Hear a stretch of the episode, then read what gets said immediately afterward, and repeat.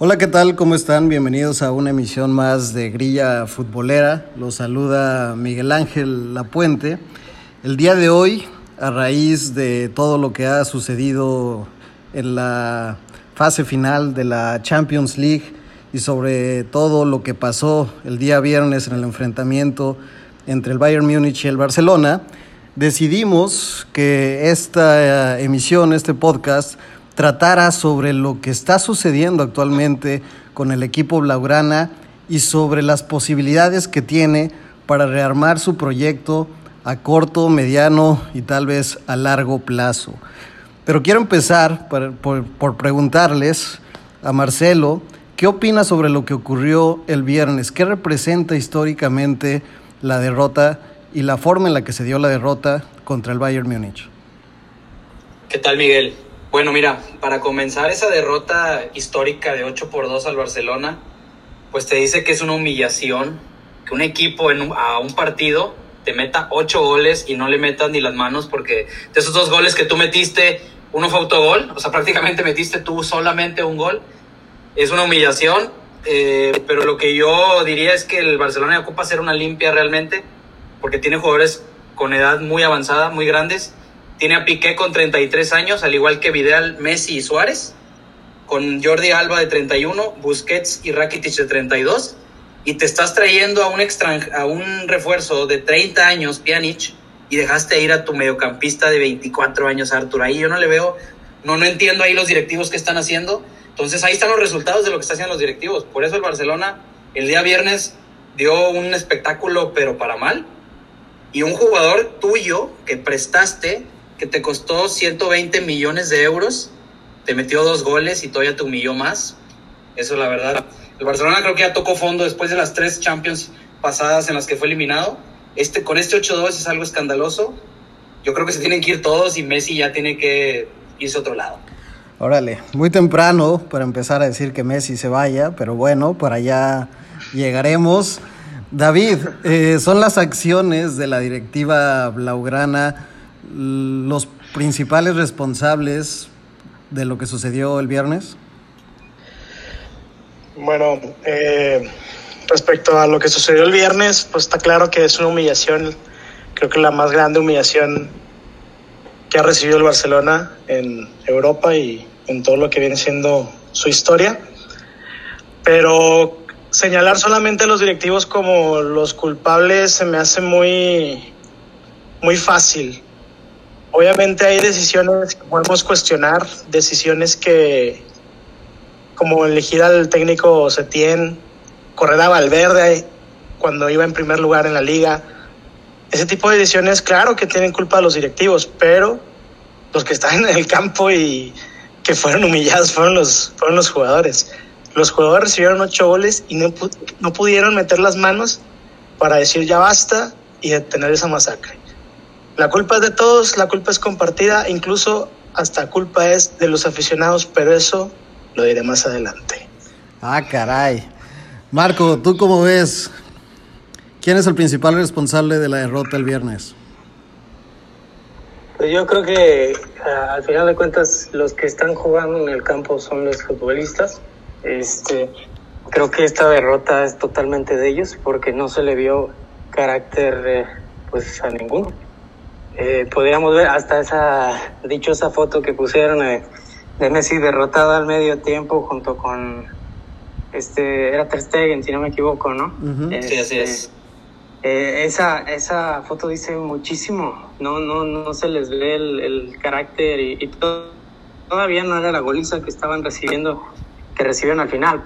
Este se les ve que ni siquiera había hambre de de querer dar una vuelta, estaban derrotados y, al final de cuentas se, se, ve en un equipo mermado, donde no, no siento que haya un líder, eh, un líder con carácter, ¿no? Hablando de, que han tenido personajes como, como Carles Puyol o, este, o el mismo Xavi o Iniesta que podían demostrar un poco más en cuestión de, de orden y carácter dentro de la cancha no lo veo aquí. No sé si ya sea un tema mental del equipo, porque no es la primera vez que esto sucede. Este, ya, ya son varias este, las derrotas eh, pesadas que han tenido en Champions. Y al final de cuentas sí, este, igual y, las decisiones eh, de la directiva no han sido las mejores. Hay, hay, muchas cosas que criticar, igual y profundizamos un poco más en, en las decisiones que me parecen muy absurdas de, de los jugadores que han, que han contratado. Pero al final de cuentas los que no pusieron carácter en la cancha fueron los futbolistas. Y por eso se llevaron la, la derrota que se llevaron. Pepe, estoy seguro que tú puedes ver algo que estas tres personas no pueden ver. ¿Tú qué opinas sobre lo que ocurrió entre el Barcelona y el Bayern Múnich? Mira, Miguel, qué interesante. Fíjate, esta ocasión no les voy a preguntar qué es el Barcelona. Ahí está bastante ubicado en el, en el mapa. Y eso yo creo que es lo interesante, ¿no? O sea, creo que siendo un equipo de ese tamaño, güey, o sea, a fin de cuentas eres parte de de un show mayor, güey, de un entretenimiento muy aparte de, deporte como tal. Y como business, como que, ¿qué tanto te puede pegar una derrota de ese tipo, O sea, ¿qué tanto es significante algo así? O sea, no sé, güey, Messi, Messi pues es un pinche rockstar, güey, el vato es el mejor del mundo, presumiblemente de la historia. I mean, ese vato no necesita nada más, güey, no sé, creo que a lo mejor igual y no se están tomando las cosas tan en serio o más relajadas. I don't know. Bueno, en ese caso no se estarían tomando las cosas tan en serio, por lo menos en las competiciones europeas desde el 2015, año en el que fueron campeón, eh, con aquel equipo que lideraba Messi, Iniesta, eh, todavía estaba un Xavi Hernández que tenía un rol entrando desde la banca, un Rakitic mucho más joven, recién llegado al equipo, un Neymar y un Luis Suárez a plenitud.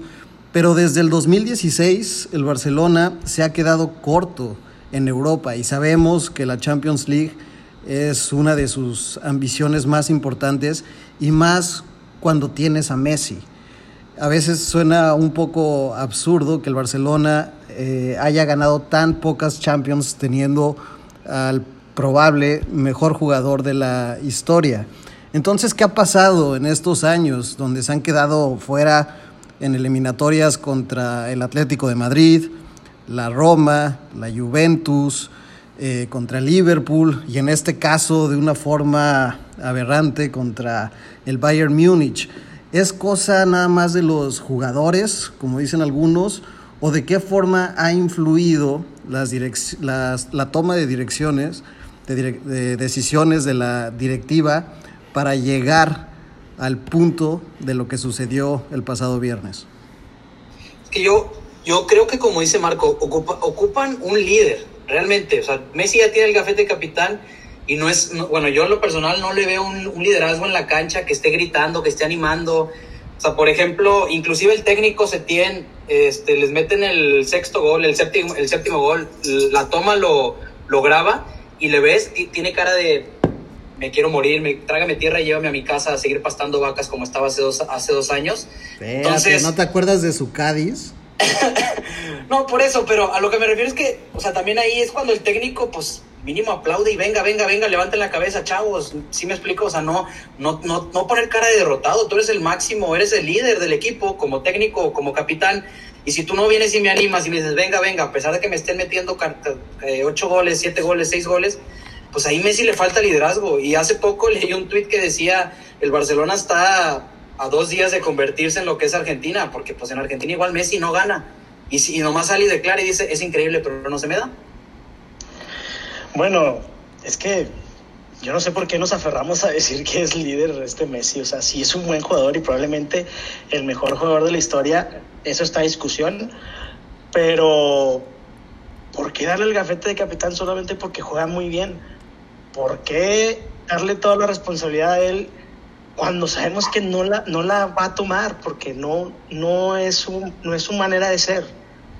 Él brillaba en la época de Guardiola con este este Xavi atrás. Pues qué bonito, ¿ah? Él brilla todos los años, Chapón. Él brilla todos los años. Pues yo no lo vi brillando este año. Eh, dime quién tiene goles y, asistencias por año. Dime quién está realmente arriba de él. Hay pocos.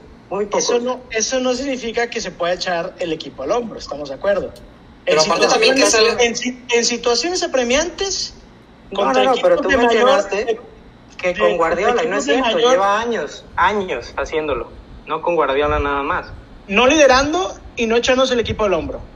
Creo que eso es lo que dije y eso es lo que está claro. Él, él no se echa el equipo al hombro. Los Y no que aparece- lideraban no el aparece equipo en los momentos eran Xavi e Iniesta. Y ese es el problema.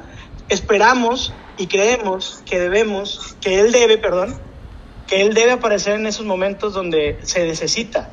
Cuando sabemos que la forma de ser de Messi no es así. Hay que aceptarlo. No tenemos que darle toda la responsabilidad. Messi no es Maradona. Maradona se echaba el equipo al hombro, qué bueno, qué padre. Pero Messi no puede. ¿Por qué? Porque no es así. Ay, a ver, yo sí puedo afirmar que el Barcelona sin Messi no tendría en los últimos ocho años, que es el tiempo en el que no ha estado Guardiola en el banquillo, ni la mitad de las ligas que tiene ahorita. Y me gustaría preguntarle a Marco si solamente existe el tipo de liderazgo que piensa David que existe, el de este jugador que grita, temperamental, eh, que anima a su equipo y que, aunque no, no me parece este, adecuada la comparación con Maradona, porque sí, a Maradona se le ubica con el campeonato del 86, pero pues con cuántos campeonatos podríamos asociar a Messi como el máximo responsable del equipo para haber ganado. No, al final de cuentas sí, este, pues sí hay diferentes tipos de liderazgo, no, no quiere decir que en sí el de, el de Messi me, me encante, me gustaría que ser él como personaje lo que, lo que vale en cuestión de goles, en cuestión de asistencias, en cuestión de, del juego que te puede dar, eh, sí es muy valioso y con la experiencia que tiene creo que a estas a esta edad que tiene, digamos, a estas fechas ahorita, sí debería de vérsele un poco más de carácter, honestamente. Sin embargo, pues bueno, no es su personalidad. ¿Qué es lo que debería de pasar? El mismo equipo o el mismo técnico buscar a una persona que, que, que cumpla esa función. Si ya sabes que este hombre no la tiene, pues hay que buscar a alguien que tenga esa función de levantar el equipo, de animar, de, de ponerle huevos, ¿no? Es que al final de cuentas eh, Messi sí te puede dar y sí es un tipo de liderazgo, digamos, en, en lo futbolístico que te puede ayudar muchísimo y por eso se le tiene el respeto que tiene. Por eso se ha ganado eh, el respeto con sus compañeros y en el mundo del fútbol con todos los jugadores lo respetan muchísimo. Y es por eso mismo, porque sí, es un jugador que te puede cambiar un partido de repente con una jugada. Y, eso también eh, es importante y eso también, también menciona un carácter de líder, que al final de cuentas este, te, te intente resolver un partido este, de la manera que él pueda, ¿no? Y la manera que él puede es jugando fútbol, no tanto hablando y gritando y haciéndolo. Al final, este, sí, sí me gusta más un, carácter más, este, eh, digamos, rudo o, que pueda llegar y, regañar a sus compañeros o animarlos o, decirles, este, gritarles cualquier cosa po- con cuestión de, este, pues del interés que tiene por ganar un, un juego. Él no lo tiene. Este, entonces, ¿qué es lo que pienso que se debería de hacer? Pues también tener el otro lado, buscar un jugador que lo tenga, porque en este partido se vio claramente que no hay, no existe alguien que cumpla ese rol. Pero, por ejemplo, si te traes a alguien, no le vas a quitar la capitanía a Messi. O sea, no te vas a traer a un jugador de que, ah, sí, me voy a traer a Francisco y Francisco va a ser el capitán del equipo. Es No que lo ese es el error. Ese es el error. ¿Por qué darle la responsabilidad de Messi a Messi de ser el capitán? ¿Por qué? Solo porque juega. Por, por- por todos los años que lleva en el, en Es el por club la y porque es el mejor del experiencia. mundo. Ajá, Pero por la por experiencia. por la experiencia, pero pues no te está dando lo que un capitán debe representar. A ver, es que te puedes traer al que quieras, pero ninguno probablemente haya ganado los títulos que él tiene. Al final de cuentas, la experiencia que él trae es otra cosa. Sí, por eso, O sea, pero a lo que yo voy es que si tú te traes un jugador que con esa exper- o sea, con esos huevos que dices tú para ser capitán, no creo que le quite la capitanía a Messi. Messi no, no, es que no- ni siquiera necesita usar el gafete. No, no, o sea, no. Pues ahí está, ahí está Vidal entonces, ¿no? Alexis, este Vidal. Pues no Eso me es muy- parece es muy que interesante, tenga. güey, porque no necesariamente tiene que usar el gafete. Está bien, está bien loco porque, pues sí, güey, puede ser, a lo mejor no tiene ciertas capacidades de líder, pero puede utilizar su fuerte que es el tener experiencia y el ser una figura de ese tamaño y la chingada. O sea, pero yo sí coincido ahí con, con David, que este, nuestro, nuestro apreciado Chompón, que dice que, eh, güey, no necesariamente tiene que ser él, güey. No necesariamente tiene que ser él, güey. Este, ahí no, le falta algo, güey. No tiene que ser él, pero eh, tampoco este, pasa nada si lo es. O sea, al final de cuentas, si quieres un, No, no, no. un- No, una no, persona sí, que... es que sí pasa, sí pasa porque No, por supuesto que no. Ese es el problema, sí pasa porque lo estamos viendo ahorita. ¿Cuándo el Barcelona no habían goleado? Así. Pero no es culpa de él Ah, nada más. Nah, pero no, no, no puedes, me parece muy arriesgado afirmar que la goliza se dio porque Messi traía el gafete de titular. Ah, no, No estoy diciendo claro, eso, ¿no? claro. No, No, eso no, tú no, lo no. estás diciendo, eso tú lo estás diciendo, Miguel. No, pero que lo estás insinuando. No, no, no. Yo lo que estoy diciendo simplemente es si está pasando un problema de falta de liderazgo en el Barcelona. A ver. ¿Y quién es el que pues, tiene, pero estás quién- diciendo que los golearon gafete por de el- capitán? por el gafete. Eh, No, no, no, es que tú estás poniendo esas palabras en mi boca. Tú lo dijiste. Lo insinuaste claramente, David. Ah, Sí, es sí, distinto, sí, sí. Es distinto insinuar, leer entre líneas y todo lo que quieras. Ah, Yo no dije. Es el vato al que le está tocando estar en ese puesto mientras está yendo mal. Entonces sí, tiene cierta responsabilidad. La neta. Bueno, a ver, ustedes dijeron algo interesante. El Barcelona podría conseguir un tipo de liderazgo diferente al de Messi en otro jugador o tal vez en algún entrenador o en alguien que forme parte de- del equipo del, del entrenador.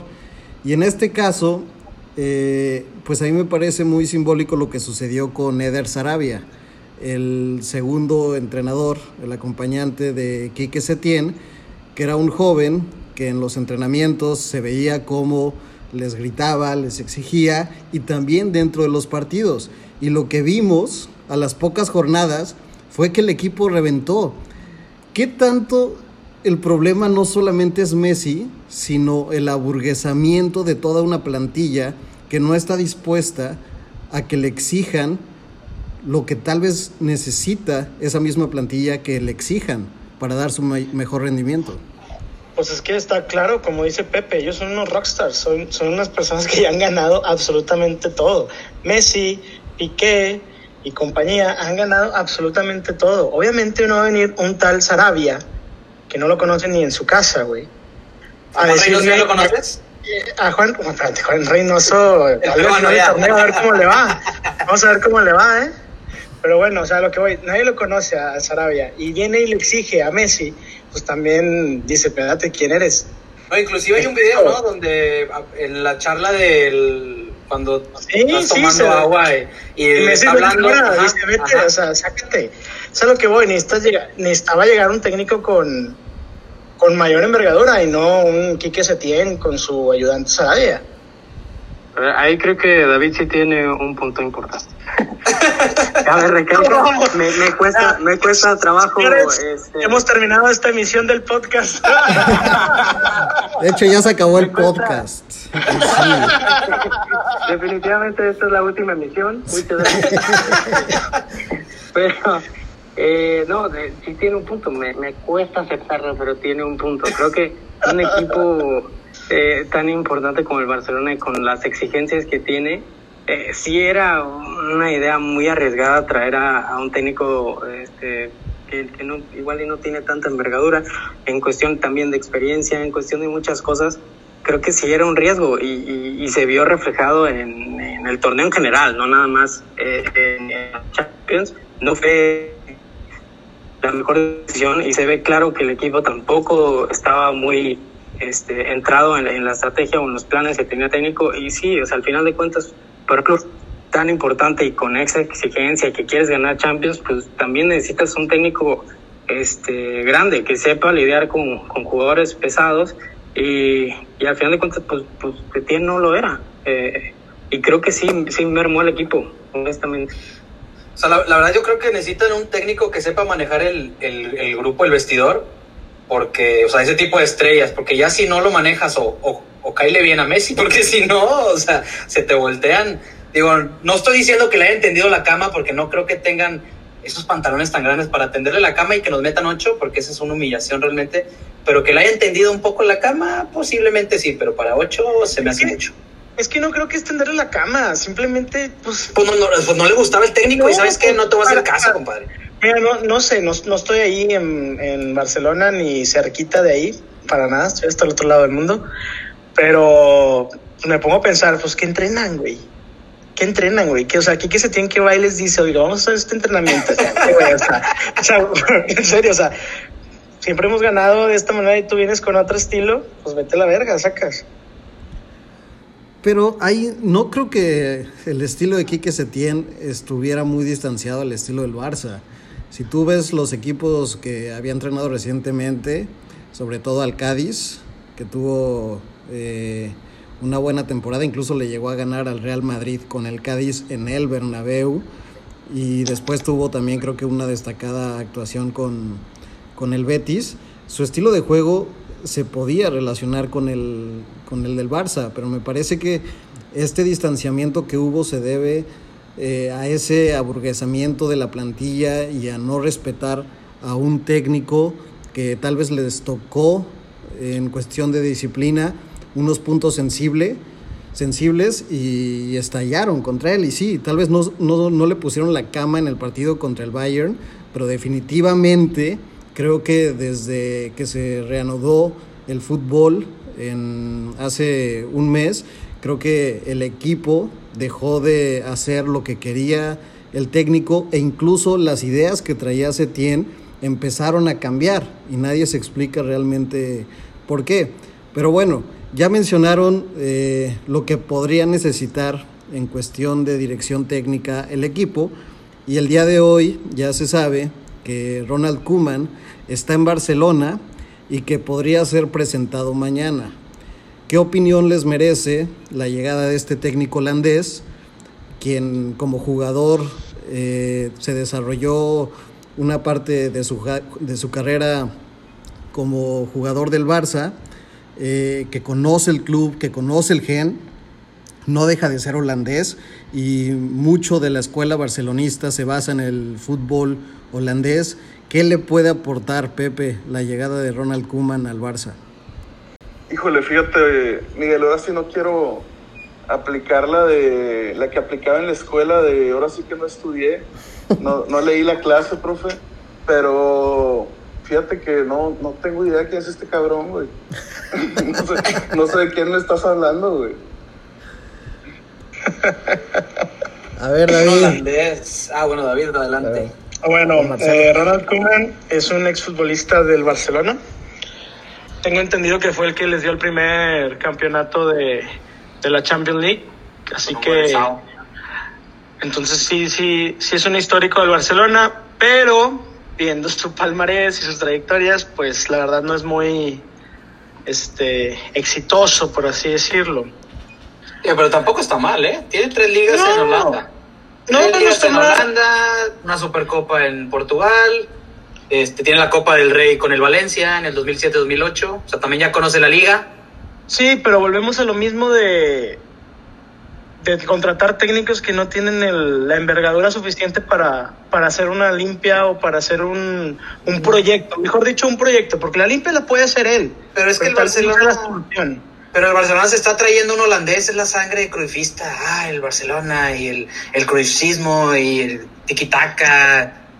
Pero también el respeto, el respeto viene desde, desde la misma carrera de un, de un futbolista. Y él fue futbolista y, y tuvo sus éxitos y estuvo en el club y también tuvo éxitos dentro del club. Entonces también, también es relevante el respeto que le tengan a la carrera que tuvo y que digan, ah, mira, por lo menos este güey sí sabe fútbol porque cuando jugó era tal o era este... Claro, claro, Marco, totalmente de acuerdo. Pero bueno, no me quiero adelantar, pero creo que todos, al menos la afición del Barcelona, lo que espera es la llegada de Xavi Hernández. Pero la llegada de Xavi Hernández está condicionado a, a ver qué presidente es el que viene en el siguiente mandato. Entonces, yo no creo que Kuman sea la solución del, para el proyecto. Más bien creo que va a ser una figura de autoridad que va a ser de cierta manera una limpia. No creo que de todas las vacas sagradas, pero sí va a ser el trabajo sucio y le va a dejar el camino a, a Xavi Hernández cuando venga el nuevo presidente. Es un pronóstico tal vez muy arriesgado, pero yo así lo veo. Bueno, a ver, para, para Marco y Marcelo, déjenme replantearles la, la pregunta, porque Ronald Koeman viene de entrenar a la selección de Holanda, era el entrenador en activo, después de un bache que tuvo durante muchos años la selección holandesa, los calificó con una renovada generación de futbolistas a la Euro, el próximo año la, la iba a jugar, le estaba yendo bien y decide dejar a la selección holandesa por ir a un club que está en llamas, es, es, la verdad, se podría catalogar de esa manera, con una directiva que probablemente saldrá el próximo año en elecciones, sin dinero y sin un margen de tiempo para rearmar la plantilla. ¿A qué viene Kuman? Pues viene, según yo, a calmar las aguas, como tú dices, viene, viene como de bombero. Y también a lo que he estado, lo que se ha estado escuchando y manejando es que supuestamente viene con cuatro refuerzos bajo el brazo y todos son holandeses. O sea, quiere holandeses, quiere a Depay, quiere a, a Malen del PSV, un delantero de 21 años, quiere a, quiere a Van de Beek del Ajax, igual de 23 años, y quiere el de Liverpool este Windaldo. Son los que quiere este este Coman porque dice que pues, quiere ya echar fuera supuestamente a Piqué, a Suárez y Jordi Alba y dejar a Messi, Ter Stegen. Como piojo en la selección, ¿no? Igualito. o sea, pues sí, pues se está, se está trayendo todo a toda su base de su selección con los que brilló ahora en la Liga de Naciones. Eh, perdió la final contra Portugal, pero pues, este, quiere, quiere como que traerse lo, de casa, ¿no? Lo que ya conozco y vámonos a lo, a lo seguro. Que no, digo, honestamente no, varios de esos nombres no me parece que, que quepan dentro de lo que es, debería de ser no. el, el, Club Barcelona. Igual y lo hace porque, pues, pues sí, son los jugadores que conoce y sabe que se pueden adaptar a cierto estilo que él quiere y probablemente pues pueda funcionar. Digo, no, no sabemos. Eh, no... ¿Sí?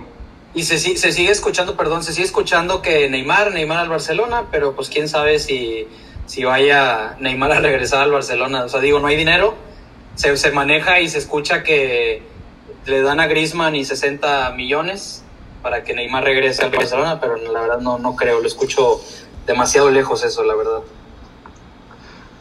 Después de los Champions, todo que está muy barato Neymar, ¿eh? Sí, yo tampoco creo. Lo que quiere es ganar Champions y ya va, ahorita está en la, en la puerta la para, para, poder conseguirla y, y, llegar a un Barcelona que está en llamas y iniciando un nuevo proyecto, pues ya no sé si sea la mejor idea para, para Neymar. Aparte, pero, pero, pero ahí... claro, no, no. Pero ahí el proyecto que Neymar quiere, ¿no? Que decía que quería ser balón de oro, entonces pues sería su. Ahora sí tú vas a ser la figura del equipo, ya no va a ser Messi. Entonces que se vaya Messi. ¿Es lo que estás proponiendo, Marcelo? Yo sí, lo dije desde un principio. Yo, para mí Messi se tendría que ir, pero el Barcelona no lo va a soltar y va a decir no, los aficionados no lo van a querer soltar. O sea, Messi sí te puede dar unos 3, 4, si no es que 5 años más de fútbol, pero en el, en el Barcelona creo que ya, ya se acabó. O sea, así, así como, como Cristiano dijo, ¿sabes que Me voy, quiero un nuevo reto, se fue a la Juventus y sus retos en la Juventus es ganar la Champions, no ganar la Liga italiana. No lo ha conseguido, entonces que Messi igual diga, ¿sabes qué? Gracias Barcelona, los amo, y me voy, ah, me retiro. Cristiano quería evadir impuestos en Italia, quería pagar menos impuestos. Oye, Messi está igual, pues también que se vaya. Y se vaya con su papá, el Pep Guardiola, que tanto lo ama, y ahora sí ganan una Champions juntos en el City. A mí me parece muy complicado que salga Messi este verano, porque aparte, eh, a pesar de que puede estar muy desgastada la relación, no con la afición, pero tal vez con la directiva, con todo el cariño que le debe tener Messi a la institución y sabiendo lo que él representa para la misma, me parece casi imposible que se baje del barco en el momento más complicado. Ahora, pero no, no es lo mismo Ronaldinho Messi. Ronaldinho también en el Barcelona y ah. todo lo que le dio. No es la misma No, no. carrera. No es lo mismo. Messi, por más de que esté a favor de que Messi se tenga que salir, la carrera de Messi no la podemos comparar con la carrera de Ronaldinho. No, pero me refiero en cuanto a, al nivel futbolístico de ambos, lo que representaba Ronaldinho en su época para el Barcelona. Ah, ni de cerca. Aparte estamos hablando de que... Bueno, en cuestión de, de actitud o de, de cómo vida, no creo que se compare lo contaminante que podía ser Ronaldinho a lo que puede ser realmente Messi en cuestión de, de cómo lleva su vida y que fue la razón principal a la que se fue Ronaldinho. Sí, y a ver, eh, creo que esto nos lleva a otro tema importante, que es la limpia que debería hacer el club. Eh, porque ahorita que hablan de, del caso de Ronaldinho, pues recuerdo lo que sucedió en 2008, año en el que llegó Guardiola al equipo, después de, un, de una muy mala temporada con Frank Rijkaard, y lo que llegó a ser Pep, que era una persona que no estaba probada en, en las máximas competiciones de fútbol, solamente había entrenado durante un tiempo a las filiales del Barcelona, fue a hacer una limpia y fue a hacer una limpia de las vacas sagradas. Sacó a Ronaldinho, sabiendo lo que representaba en ese momento Ronaldinho, que está muy lejos de representar lo que ahora es Messi. Sacó a Deco, eh, sacó a otros jugadores e incluso estuvo a punto de sacar a Samuel Eto'o durante esa primera temporada. Al final no encontraron un equipo, se quedó un año, ganó la Champions y después se fue al Inter de Milán en un intercambio que hicieron por Zlatan Ibrahimovic. ¿Qué limpia debería ser el Barcelona en ese momento? Eh, tomando en cuenta que fue también un punto de quiebre y, que podría ser catalogado también como una línea a seguir ahorita que es un momento de crisis. Yo que le deberían de tomar la palabra lo que dijo Piqué, que él ponía la renuncia sobre la mesa y pues bueno, ya Piqué, gracias, ya nos diste mucho, ya estás grande, o sea, tienes 33 años y darle cabida a Semedo y a este Lenglet, ¿están ahí? Ah, pero Semedo es lateral. ¿Dónde te encuentras ahorita un central como Piqué? Pues tienen a un Titi, tienen a Lenglet, tienen a un tal... Ay, ¿cómo se llama este? Un Junior Firpo, este... Ah. Pues ahí, ahí, los, o sea, los, los, que los tienen, los tienen prestados también. Hay opciones, ahí está, en el mismo Leipzig está Upamecano, que me parece un gran jugador que podría adaptarse bien a, a lo que juega el Barcelona. Pues sí, pero no tienen el dinero para traérselo. Pero si van a vender y van a hacer limpia, creo que puede, se puede, se puede armar una compra ahí. Pero bueno, o sea, quieres vender en, una, en un mercado donde estaba en crisis la mayoría de los equipos debido a lo que sucedió en la pandemia.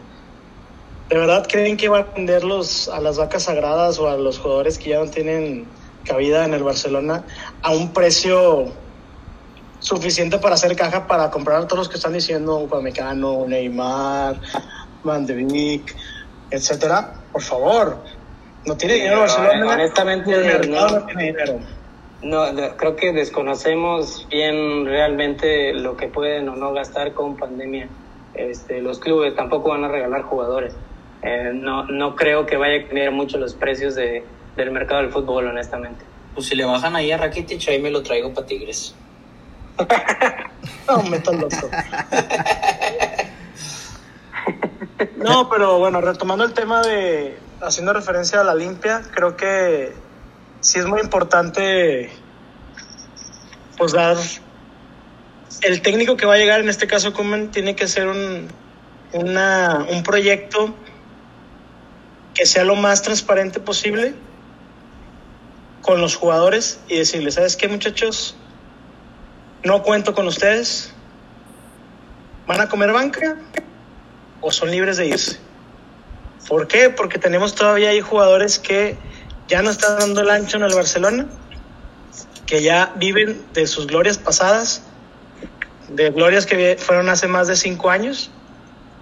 Y si están ahí estorbando y si nada más están haciendo problemas en el vestidor, creo que deberían de irse a como de lugar. Nómbralos, cobarde. no, es que, es que eso que dice Piqué al final del partido, ya sabemos cómo es Piqué. Creo que siempre anda dando mensajes políticos y poniéndose la bandera de Cataluña en el pecho con tal de quedar bien con la gente, pero realmente tú crees que Piqué va a poner la renuncia sobre la mesa y decir, ¿sabes qué? No me des mi, Mi finiquito, por favor, o sea, no lo va a hacer. Tampoco dijo no lo va a eso. hacer. Tampoco dijo eso, ¿eh? Pues por eso, o sea, lo que va, ahí va a ser, bueno, me voy, pero ¿cuánto me vas a dar? Y el Barcelona va a decir, ay, sí, chiquito, vete donde quieras, pero ten tu lanita. Pues no, por supuesto que no. Entonces, a lo que voy es, es, un- es, una, es una problemática muy, muy dura la que tiene el Barcelona y la que tiene en este caso Kuman para formar el nuevo equipo. Yo insisto y creo que el ejemplo del vecino de al lado, el vecino incómodo, el Real Madrid, es muy importante. Cuando José Mourinho llegó al, al Real Madrid, le dijo a Raúl González, Raúl, tú ya tienes una historia impresionante en el Real Madrid, eres ídolo, eres el, el angelito de Madrid lo- o lo que quieras, pero tú ya no estás para jugar de titular. Tú vas a ser banca y probablemente no te vaya a utilizar en el torneo. Ahí, a pausa, yo creo que esa información está sesgada. Ahí estuvo, no, ahí, ahí estuvo David, ahí ¿Quién estuvo David, que está Pepe. hablando? ¿Quién es el que está hablando y de quién está hablando? Aquí tengo el teléfono de don José. Aquí tengo, tengo el teléfono de don José. Sí, yo, yo, yo vi que Raúl González dijo, aquí estoy con Chompón y sí, me está diciendo esto este güey. No, no, Miguel, no, pero- Miguel, pero- Miguel, hay una pregunta que no ha, que no ha hecho, que se me hace que ya se le pasó, pero pues qué tanto Ricardo Antonio La Volpe era opción para el Barcelona, ¿no? Ver, o sea, cada intervención que haga va a ser broma o? Esto, esto es un cachondeo. Esto es un cachondeo. Bueno, o No, Ricardo Lavolpe pero- o el Tuca. Después del último programa me, que- me queda claro que el amor por el Tuca puede ser mayor que por el del otro bigotón. Oh, bueno, pues hagan su programa ustedes solos. Ah, te muchachos. creas, David. A ver, lo, lo- lo que dices sí es, es interesante, pero no deja de ser polémico, como siempre. Entonces, déjame contrastar tu punto mm, de alguna manera con otra pregunta. ¿Qué tan necesario es que el Barça siga el ejemplo del máximo rival histórico que es el Real Madrid y no siga su, filo- su propia filosofía, su filosofía de casa. Y ahí es donde yo entro. ¿Qué está pasando con la masía? Hay una frase muy popular que es la masía no se toca. Y en los últimos años esa frase se ha hecho literal. La masía desde hace muchos años no se toca. No produce jugadores para el primer equipo. ¿Qué está pasando? ¿Qué brecha existe ahí entre las fuerzas básicas, esa filosofía que se les introduce a los jóvenes con el proceso al primer equipo y de qué forma eso mismo ha mermado la evolución de juego del equipo? Mira, yo, yo creo ahí el punto de, de la Masía es, pues sí es importante tocarlo porque la gran generación del Barcelona, la base precisamente pues era la escuela de- del mismo club, pero también creo que mucha de la confianza que se le dieron a todos esos jugadores, probablemente en su momento cuando eran jóvenes tenían el mismo nivel que varios de los que traen ahorita en la, en la misma Masía, pero el proyecto en sí eh, era ah, en base de, de, por ejemplo, un técnico que venía de la escuela también, que los conocía y, al final los estaba formando. Entonces, la confianza que tú le das a un jugador y lo que formas y, si lo conoces, y como lo que quiere hacer Coman con los jugadores que quiere traer, eh, es, es también muy relacionado. Y si, si no traes a, un técnico, no traes un técnico que venga probablemente de, de, de una escuela barcelonista, pues no los va a tomar en va a buscar por otro lado, lo que él le convenga a- o que haya más confianza para él. Al final, lo que pasó con esa generación, creo que eh, sí eran, eran muy talentosos eh, futbolistas, pero no quiere decir que no los haya ahorita. Quiere decir que hubo, hubo cierta confianza y hubo, y hubo cierto seguimiento a lo que estaban haciendo. Al final de cuentas, eh, también ese fue el proyecto, en parte, a- agarrar a una persona como Guardiola que venía de, de también de entrenar a esos mismos jugadores y, y los hizo también a, a su estilo. Entonces, creo que parte de eso es la poca confianza que se le tiene ahorita a esa escuela. Marcelo, Bueno, ahí yo ahorita te- lo que puedo decir del- de la Masía actualmente, pues está Sergi Roberto en el, el- en el equipo, Sergio Busquets y Ansu Fati que tiene 17 años, que empezó haciendo las cosas bien y pues bueno, ya no le dieron la oportunidad. Está Ricky Pick también. Este, y tienen a Cucurella, pero lo tienen prestado en el Getafe. Ya lo vendieron. Ya lo vendieron. Ah, ya lo vendieron. Bueno, ahí está, o sea, sí tienen y, y es defensa, si no me equivoco. Este, tenían a Bartra y también lo vendieron. ¿Dónde quedó Tello? ¿Dónde quedó Munir? ¿Dónde quedó del, del Ofeu? Cuenca, Pedro. O sea, como que no, no, no, encajaron en su primer equipo y los vendieron. Entonces no sé si la Masía ya no está realmente generándolos a los jugadores que generaron este, anteriormente, donde estaba Xavi, Iniesta y Lionel Messi. Este, y pues ahorita ya me imagino la Masía, no sé si ya no están generando o qué es lo que esté pasando ahí dentro del, de, de esa supermasía que no se toca. Pepe, ¿tú cómo ves el tema de la masía? Muy interesante que me lo preguntes, Miguel, porque yo creo que la masía es uno más de los términos a la lista que desconozco de qué, de qué, se, está, de qué se está hablando. Se menciona y se rebota varias veces, pero bueno, este, solo entiendo el contexto, solo para completarlo, la masía que viene siendo. Viene siendo la cantera del Barça, la escuela de fútbol, donde... La escuelita de fútbol donde llegan a los 10 años, ¿no? Sí. Pues, llegan a los 10 pues, años. la, sí. la, granja, la granja de talentos. Apenas comparable La con la del intención, Monterrey, de acuerdo la con David. Inicial. Así es, es su granjita. Es una granja de seres humanos, güey. Oye, eso está, está muy sci-fi y raro, güey. Muy, muy Black Mirror. Bueno, lue- luego podríamos hablar sobre cómo eh, el sistema capitalista explota a, a los, A los seres futbolistas. Sí, porque no todo es lo que vemos de los rockstars y los jugadores aburguesados, hay mucho ahí detrás, pero bueno. Eh, la Masía, sí, una escuela apenas comparable con la de Rayados, según David Menéndez. Eh, porque antes de empezar la grabación afirmaba que los hermanos dos Santos no se habían formado en Barcelona, que eso era absurdo, que realmente los había formado el Monterrey, ahí en el Barrial. Eh, entonces, pues más o menos eso viene siendo la masía. Pero bueno, eh, dentro de este tema, ¿ustedes ven a un, a un entrenador como Kuman utilizando los recursos de la cantera para armar el proyecto? ¿Es necesario? Mm, Pues mira, si decimos que no hay dinero, va a tener que agarrar de ahí. No, no va a tener opción, pero si dicen también que hay cuatro jugadores que quiere comprar, pues la verdad es que no sé realmente cómo esté la situación real de, del Barcelona, pero al final de cuentas eh, creo que sí va a tener que tomar jugadores de ahí y creo que por, por la misma este, escuela que él trae de estar dentro de- del Club Barcelona y también haber estado en Holanda. Creo que al final de cuentas en Holanda mucho de la base es agarrar jugadores jóvenes, formarlos este, y luego venderlos. Entonces no me sorprendería que sí quiera quiera agarrar a ciertos jugadores para tratar de formarlo. El hecho de que se vuelvan estrellas, pues ya este, pues quedará en un sueño. De que quiera usar algunos, probablemente sí. Al mismo Ansu Fati, probablemente lo vamos a ver más. Bueno, ya que Miguel no me cede la palabra, yo tengo que intervenir un poco.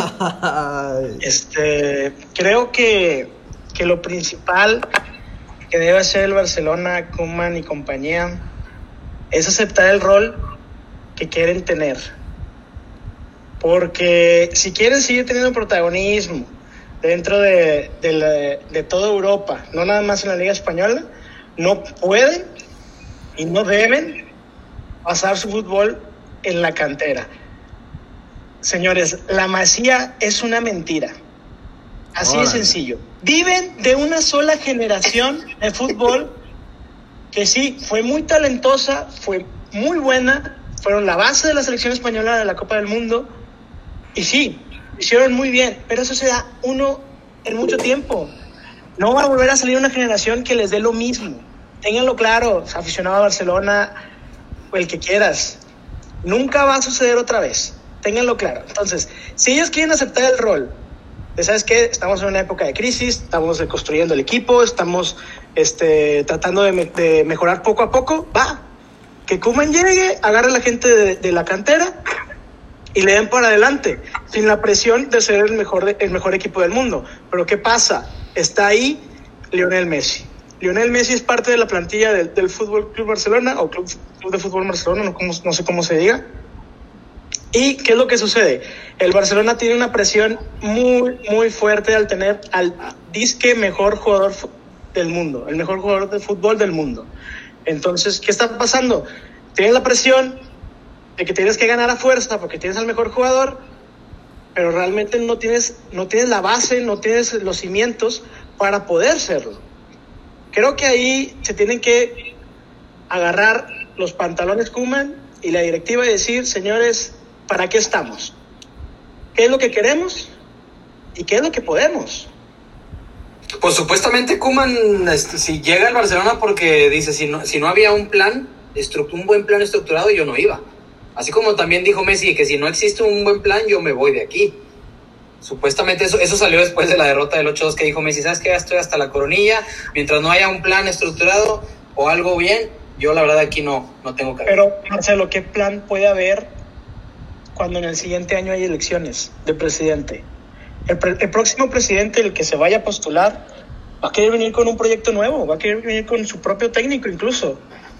No va, no va, no va a seguir Bartomeu. Y si sigue Bartomeu, estamos locos. Por eso, si sigue Bartomeu, estamos locos. Pues mira, el, el plan el que tendría que tener Bartomeu es ponerse las pilas para que pueda quedarse. Entonces No. creo que sí tiene que haber un plan de por medio. Un, un año no va a borrar este 8-2, güey. Por favor. Pues depende. Esta sí es la Depende cómo le vaya el siguiente año. Ajá. Depende cómo le vaya el siguiente torneo, ¿no? le va a ganar 10-0 al Real Madrid y 9-2 a- Híjole. al Bayern Múnich. No, No, pues, nunca no, sabes. ya tienes que ganar. Que Les digo, esto es un cachondeo, porque Marco y sus suposiciones y estamos suponiendo. No, pues es- tú también estás suponiendo. Pues sí, pero estoy en, en una lógica. ¿Estamos de acuerdo? Sí, pero también tú sabes que el fútbol da sorpresas, nunca sabes qué puede pasar. O sea, también no me digas que estoy loco, o sea, las cosas pueden pasar, nadie se esperaba este resultado. ¿O me vas a decir que sí? No, no, no, no esperaba este resultado porque pensaba que los jugadores del no Barcelona qué puede pasar. tenían carácter, pensaba que los jugadores del Barcelona iban, a- iban a poder cortar esa goleada, iban a, a frenarlos, decir, sabes que ya basta. Pero no, el Barcelona no tiene carácter. Es precisamente lo que van a intentar cambiar, pienso yo. Sí, pero los muchachitos de la Masía no van a, a resolver el problema de, de los, gran, de los grandes. No, pues nadie está hablando de que la base va a ser, va a ser la masía. Eh, eh, igual y pueden usar a, a- a varios jugadores ahí, pero no los va a dar de titulares. Eh, lo dudo mucho. Bueno, a ver, señores, para entrar ya a la recta final de este, de este podcast, de esta emisión, pues vámonos, a, vámonos comentando lo que han puesto sobre la mesa eh, para tratar de vislumbrar qué podría pasar en el futuro con el Barcelona. ¿Qué consideran ustedes que podría salvarle el pellejo a Bartomeu? ¿Qué podría hacer el Barcelona a corto plazo para que Bartomeu eh, no pierda las elecciones del próximo año o que sea una opción viable para ser el presidente o para continuar como presidente del Barça? Uf, pues yo creo que pues, tiene que ganar todos los títulos que, tienen que, que disputen. O sea, pues todo lo que tiene que hacer y armar un, realmente armar un Barcelona, un trabuco bueno, que, que te pueda, o sea, bueno, sí lo tiene el equipo para competir en todas las, en, todas las competiciones, pero pues ahorita no sé qué le pasó al equipo, se, se, se rompió, no sé si relación equipo se tiene, Messi se tiene, quién sabe, pero a lo que responde a tu pregunta, pues el equipo tiene que ganar Liga, Champions, Copa del Rey, todo lo que se le ponga en- enfrente. Marco, ¿tú cómo ves? Pues creo que tiene que ganar, es la realidad, no, no hay otra forma de medir eh, un, a un equipo de fútbol más que que tenga resultados y que gane eh, partidos. El Barcelona tiene que ganar torneos, o sea, tendría que, que ganar la liga, tendría que ganar por lo menos liga y copa y, digo la Champions. Tendría que depender muchísimo la manera en la que pierde para decir si puede y no, no, este, o que si estamos jugando bien no, o, que fue este una este, otra sorpresa más como, como la que fue hoy. se pueden pasar muchas situaciones, pero obviamente, ¿qué es lo que tiene que dar? Resultados. Tiene que ganar por lo menos la liga y tiene que ganar la copa para que se salve el pellejo Bartomeu, que la verdad eh, yo creo que, ahorita está en un pozo y, veo difícil que vaya a salir incluso eh, con buenos resultados. Digo, todo puede pasar, pero tendría que cambiar eh, mucho lo que vimos del Barcelona este año al que sigue, honestamente.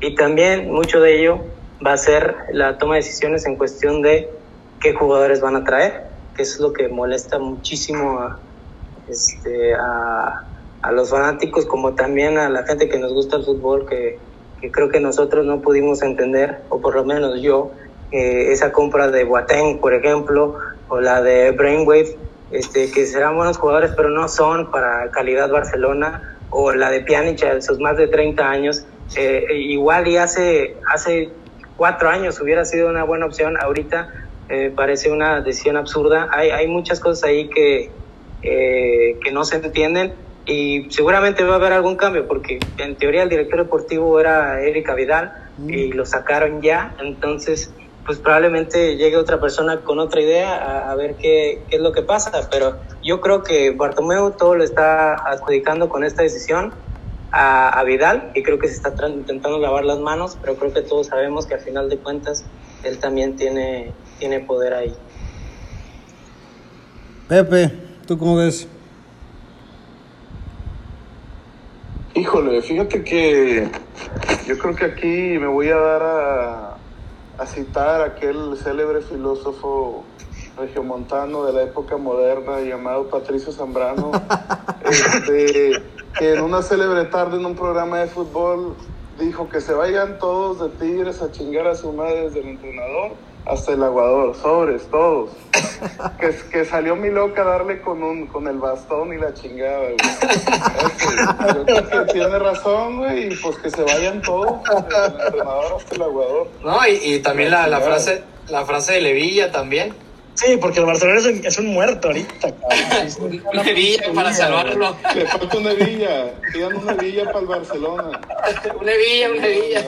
No, es que ese hombre está adelantado a su tiempo. es un adelantado. A ver, David, ¿cuál es la villa del Barcelona? Del Barcelona o de Bartomeu, porque hace rato mencionabas de Bartomeu que si continúa o no. Pues creo que están ligadas, ¿no? ¿Cuál es la villa? ¿Cuál es la villa? ¿Cuál sería la villa a corto plazo del Barcelona y por lo tanto de, Bartomeu? Pues es que la verdad no creo que Bartomeu tenga este alguna manera de salvarse y poder reelegirse. Pero pues tengo amistad con, con Doctor Strange y me dijo que solamente había un escenario en el cual podía, podía salvarse Bartomeu y creo que no basta con ganarlo todo. Creo que es ganarlo todo, pero sin Lionel Messi. Es la única manera de darle credibilidad a Bartomeo.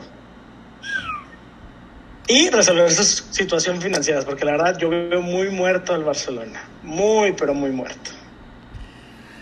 Híjole, ya desde que empezamos con la amistad de Doctor Strange, ya sabía que se iba a venir algún comentario medio bizarro, pero pero ahí quedó esa última reflexión de, David y usted como público juzgará. Pues señores, muchísimas gracias. Eh, hemos llegado al final de este podcast. Los invito a seguirnos en nuestras redes sociales. Estamos en Twitter como GA Futbolera y en Instagram como grill-a Futbolera.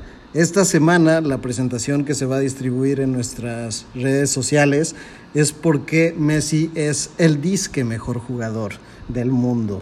Y David, como siempre, va a estar a cargo de esa presentación. Nos escuchamos la próxima semana. Mi nombre es Miguel Ángel Puente.